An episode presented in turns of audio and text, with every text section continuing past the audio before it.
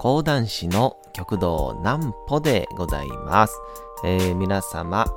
10月の14日も大変にお疲れ様でございました。15日になってすでに数分が経っておりますが、お休みの準備をされる方、もう寝るよという方、そんな方々の寝るおともに寝落ちをしていただこうという講談師、極道南歩のなんぽちゃんのおやすみラジオ。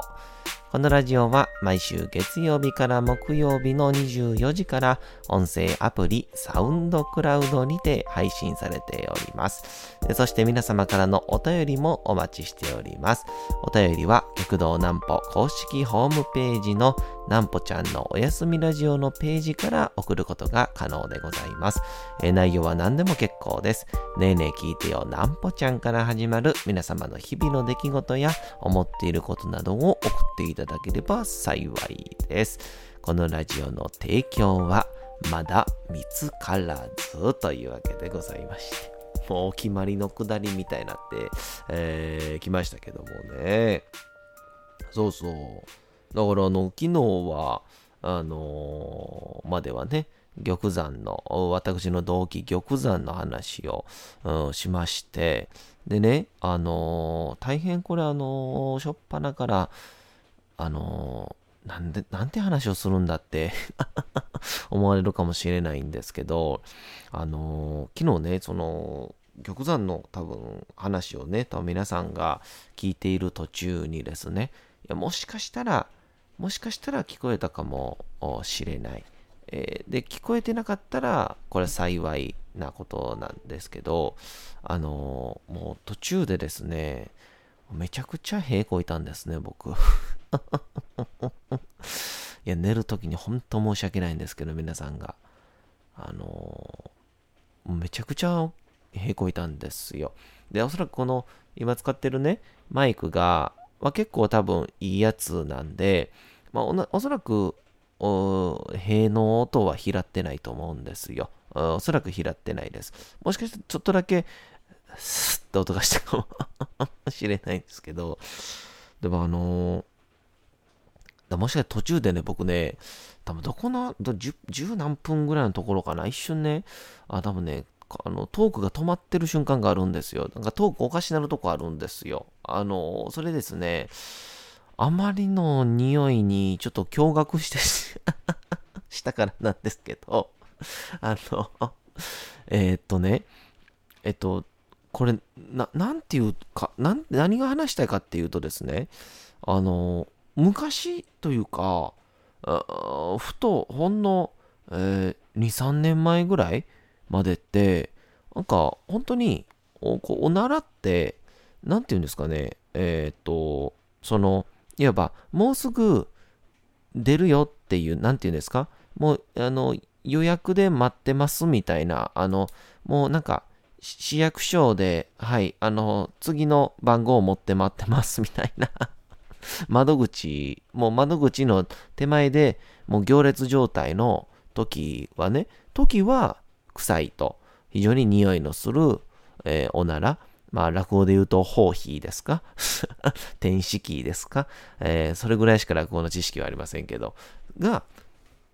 が、あの、匂いがするんだったんですよね。待合状態の時は。でも、まあ言ったら平日の、まあ昼過ぎ、昼下がりのほとんど人が待っていない。もうなんか予約番号のボタンを押すけど、押した瞬間に、あの、すぐ受付どうぞみたいな、そんなような、なんで市役所で例えたんやろな、僕。そんな状況のね、えー時は、ほとんど匂いがしないっていう、まあいわゆるその、まあ、もっと簡単に言うと、便意を催してない時っていうのは、イコール、もう、匂いはしないっていう、もうそういう状態のもんだったんですけど、あのーここ最近、特にこの1年か2年ですかね、なんかね、ずっと臭いんですよね。何の話してんねやろ、僕。そうなんですよ。ずっと臭いんですよ。で、あのーこれね、あの、だから、これなもっともっと何が言いたいかというと、ちっちゃい頃って、あの、2個あったんですよ。おならに対するイメージって。は、1個は、えー、おならって、もうした瞬間に草みたいな。おならイコール臭いみたいな。おならイコール臭い象徴みたいな感じやったんですよ。だから誰かがプーとか自分がプーってしたら、もちろんあの、すぐさまなんかリアクションで、臭いとかって言ったりとか、逃げろ逃げろとかね、息止めろとかね、そういうちょっとジョークを言ってみたりとか、で、はたまた、えー、多分おそらくおならをしたらイコール臭いだから、えー、みんなに、えー、バレちゃいけないみたいな感じでスカシッペの方法をね、覚えたりとかっていう感じやったんですけど、あともう一個は、あの自分のおならは、確かにそんな臭くないんですよね。その市役所で人が待って、便意がないね、状態の時っていうのは。なんですけど、あの、大人、とか特におじさんたちの、おっさんの屁っていうのはもう耐え難い匂いが、えー、してたわけなんですよね。っていうので、いや、これは何なんだろうなってずっと思ってたんですよ。自分のはそんなにおなら臭くないのに、おっさんの部は臭いみたいな感じで。で、思ってて、なんか僕はいずれかそうなんのかなと思ってたら、まあ、現状僕、28歳、えー、まあ、もう間もなく僕29歳になるんですけど、って思うと、えー、っとね、ほんとこの27、8ぐらいからですね、めちゃくちゃおならが臭くなってきたんですよね。だから前まで人がいっぱいいる中でも、あの、音出さなかったら OK だったんですよ。この、数年は。ね。でも、ほんとこの2、3年急に、もう、したら終わりみたいな 感じになってきて、っていうので、ちょっと最近困ってるんですよねっていう、あの、しょっぱなから、あのー、塀の話してるんですけど、これ聞きたいなこれ、これね、ぜひともね、あのねね聞いてよ、なんぽちゃんのところで、ぜひとも送っていただきたいんですよ。もうあの、このおならの人にはもうね、えー、もう希望しない人にはもう、希望しない人にも確実に、あの、シールプレゼントしますから、ぜひともね、ちょっと教えていただきたいですね。これ、なんでなんでしょうね。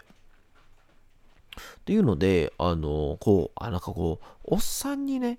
なった時はちっちゃい頃思ってたおっさんに、やっぱちょっとずつ自分が近づいてるなっていうのをね、えー、やっぱ感じるわけですよ。はい。で、で、最近すっごくもうとにかく一番思ってるのは、あのね、トイレが近いですね。えー、ほんとトイレが近くなって、まあ、あのー、なんて言うんでしょうね。寝るときっていうのはそんなに僕、まあ結構、もう、熟睡してしまったらもう一切起きないタイプの人間なので、本当にもう朝日を浴びるまでは起きないので、っていうので、寝てる時のね、そういう尿意みたいなもんはないんですけど、あでも何よりもやっぱり昼帯の、もうちょっと飲んだらすぐおしっこ行きたくなるんですよね。これなんでなんかなと思って、こういろいろ調べてたんですけど、あの、尿意っっていうのは、あの、あれらしいんですよ。あの、こうね、尿のタンクあるじゃないですか。いわゆる、まあ、膀胱ですよね。で、この膀胱に、こう、どんどんどんどん、こう、いわゆるおしっこがこう、溜まっていって、で、その膀胱の何パーセントが溜まったら、えー、トイレに行きたくなるっていうのは、これはあくまで、えっと、その、膀胱の何パーセント溜まったらっていうので、えー、脳はね、発信をしてないらしいんですね。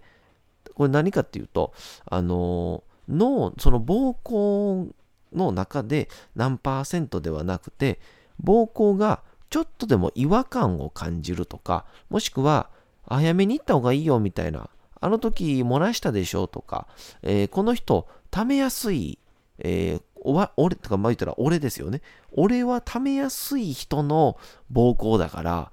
早めに出しといた方がいいんだみたいな感じで、えー、人生経験の中で暴行ってのは、あのー、学習をしていくらしいんですよ。これね、この前テレビで、えー、やってたんですけど、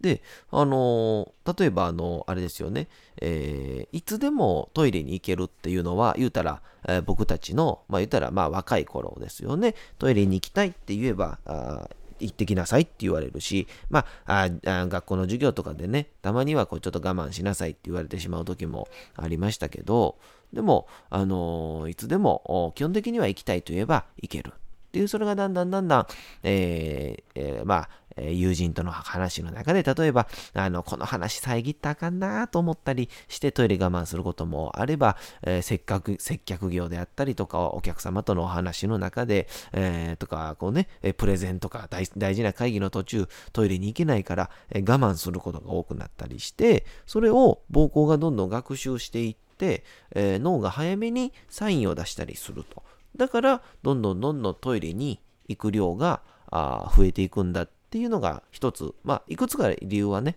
あの、あるらしいんですけど、トイレが多いっていうのは。うちの、えー、理由の一つは、それなんですよっていう話をしてて、でも確かに、それを思うと、僕はあの、基本的にはまあ、いつでもトイレ、えー、行くんですけど、あんま、どっちかというと、もうトイレ素直に行かしてくださいっていうタイプなんで、いつでも行くんですけど、あのー、やっぱり、これね、こう芸人というか、なんかこう、やっぱり、えー、それぞれの話のエピソードみたいなんが、やっぱこう大事というか、お互いにこう芸人同士ってやっぱね、こう適当な話をしながらも、ちょっとこの話は、えー、なんかいいタイミングで笑かしたろうとか、えー、この話でいい話やから、ここまでは聞いてほしいみたいな、ま、そういうやっぱメッセージがね、常にこう根底にあるわけですよ、どの話にも。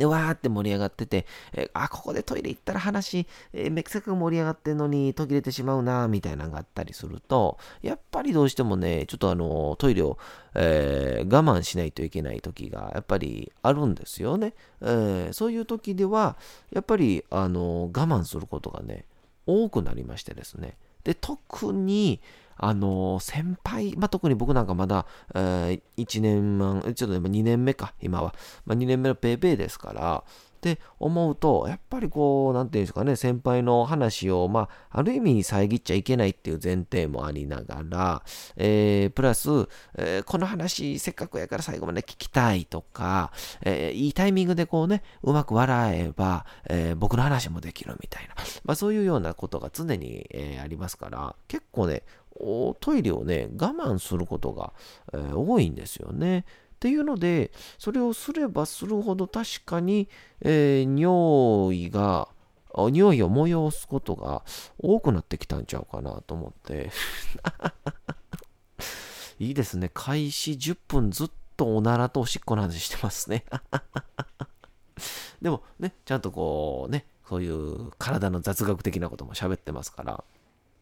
そう、でそう思うと、だから、いわゆる僕の中のこのタンク、膀胱は、えー、この人ちょっと溜めやすい人やから、ちょっとあの早めに行かしといてあげてねっていうような、えー、学習をしてるってことになるんですよ。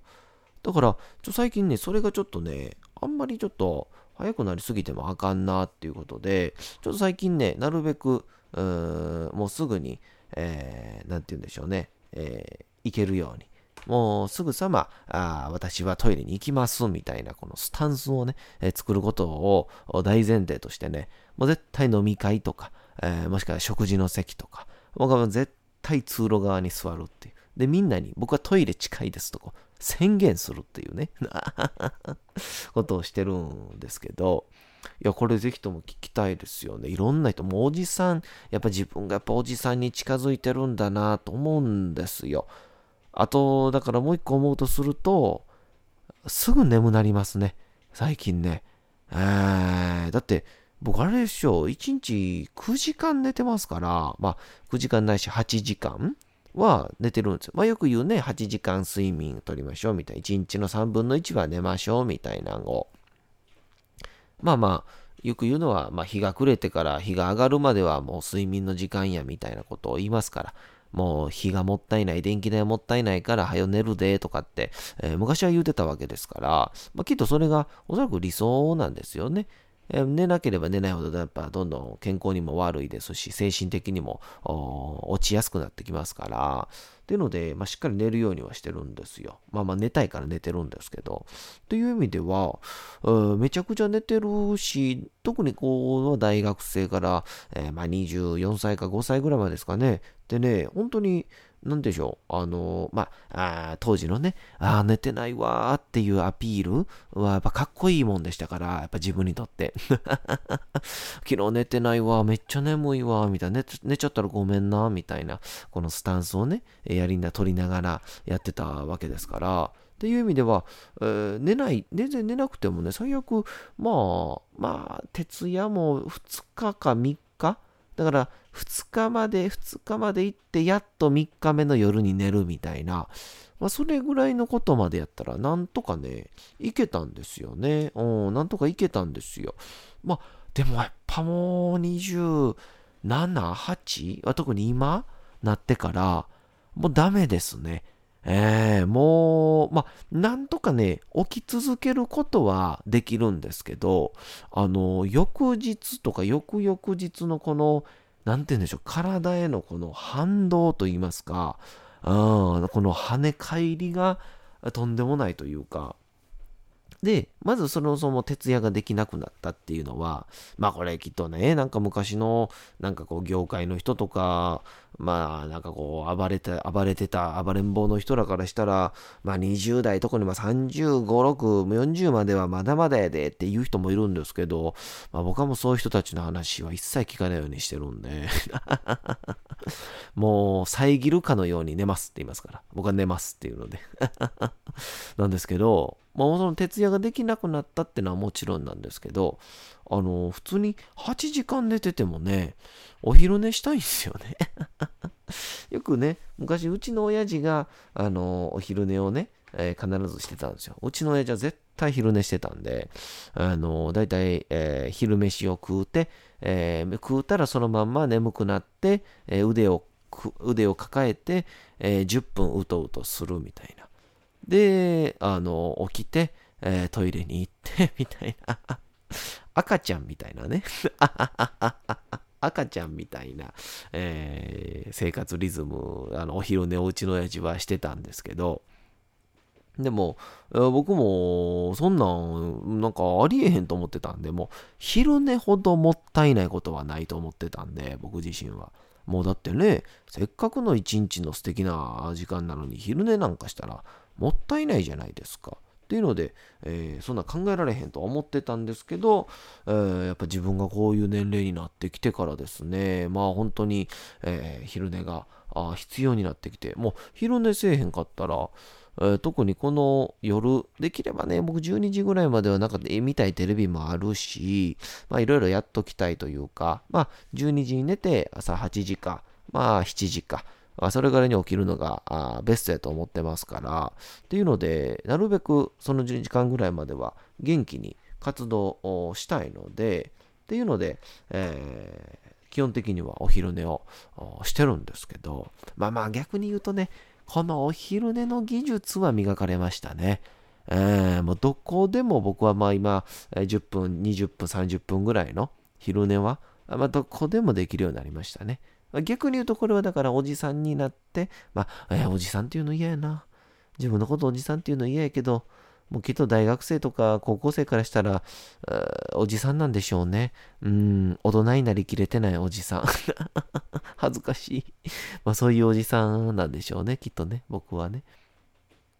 まあ、そんなこんなでね、えー、そういうお昼ね、えー、もうできるようになりましたから、まあ、それだいぶ馬なりましたけど。っていうのでね、ぜひともね、これ皆さん、あのー、本当に、この、え、おじさんになったなとか、え、年を重ねたなっていう、まあ、これいい意味でも悪い意味でもね、え、例えば何々があできなくなった、できない、え、で、昔はできてたけど、できないようになったっていうのも、これまた年を重ねるってことですけども、まあ、逆を言うと、こういうことができるようになったとかね、まあ、いろんなことを許せるようになったとか、えー、まあ昔こういろんな悪さを見てね、えー、僕もこう昔はこういうことあったな、みたいなことを、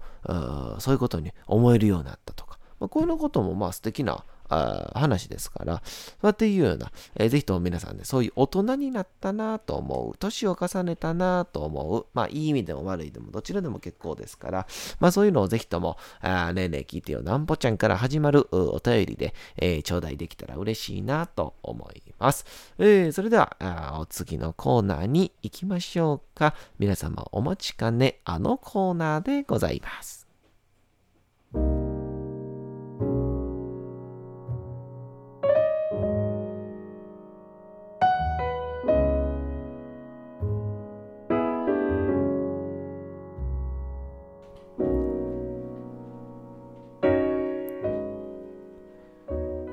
さて、時刻は24時20分を過ぎようとしております。えー、皆様、小さい頃眠れなかった時に、お父さん、お母さん、おじいちゃん、おばあちゃん、お世話になっている方に本を読んでもらった思い出はないでしょうか。なかなか眠れないという方のお力に寝落ちをしていただければと、毎日美しい日本語の響きで綴られた様々な物語、小説をお届けしております。えー、それでは本日、もう間もなく終わりを告げようとしております、北尾路三人先生の握り寿司の名人でございます。まあ、いよいよですね、えー、この最後、まあ、皆様聞いたことあるであろう、現代でも残っているあの寿司屋の久兵衛の、まあ、少し最後にお話をして、えー、おそらく今日と明日ぐらいで終わるかなと思いますので、えー、どうぞ皆様楽しんでいただけたらと思います。それではお聴きください。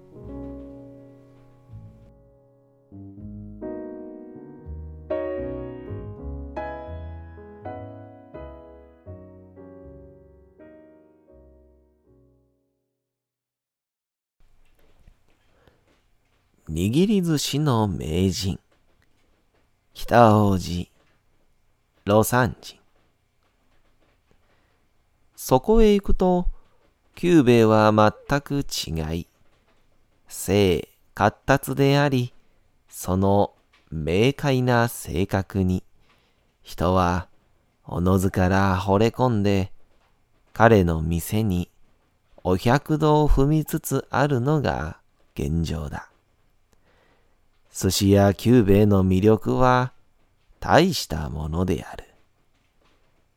寿司の魅力、すなわち人間の魅力である。しかし、ここで我々が考えさせられることは、新富視点、みっちゃんの場合、遠慮の塊のごとく、細々としながら、どぎった寿司を作るということ。ここが面白いところである。久兵衛のごとき堂々たる人間が必ずしもどぎった寿司を作らないという点を我々はいぶかしく考えるのである。か細く見える人間がふてぶてしい作品をなし、たくましい久兵衛のごときが細々としたみっちゃんに及ばないという一点があることは、筆教彼ら両人を作った教育環境が大きく影響しているものと考えてよいであろう。しかし、核のごとき、酒の飲める寿司ができたのは戦後である。戦前は茶で寿司を食っていた。何がそうさせたかといえば、それは寿司屋が椅子に変わったせいである。寿司がなければ、人々は何を食べていたであろうか。その中でも、椅子がなければ、昔のように立ち食いをしていたであろうが、現在では、立ち食いのお店構えを持ちながら、椅子を置いている。椅子があれば、酒が欲しくなる。これは、終戦直後、料理屋が不自由であり、勢い料理が高額であったから、寿司で酒を飲むこと、ついでに飯を食うことを酒飲みが発見したのである。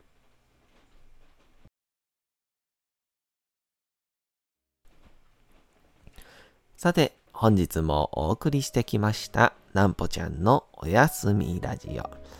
改めてにはなりますが、このラジオは毎週月曜日から木曜日の24時から音声アプリサウンドクラウドにて配信されております。また金曜日24時からは極道南歩の YouTube チャンネルにておやすみラジオとは打って変わって南歩ちゃんの夜更かししちゃっていいじゃないと題したライブ生配信を行っております。えー、チャット機能などでのコメントもいただきながらの生配信ですので、えー、ぜひぜひお越しください。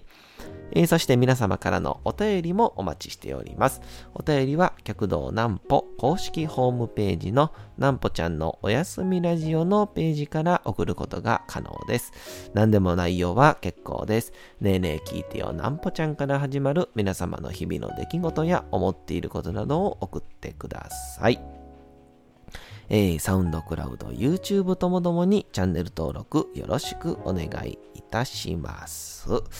さあ、というわけでございまして、皆様10月の14日も大変にお疲れ様でございました。明日も皆さん、街のどこかでともどもに頑張って、夜にまたお会いをいたしましょう。なんぽちゃんのおやすみラジオでございました。おやすみなさい。すやすやすやーん。Thank you.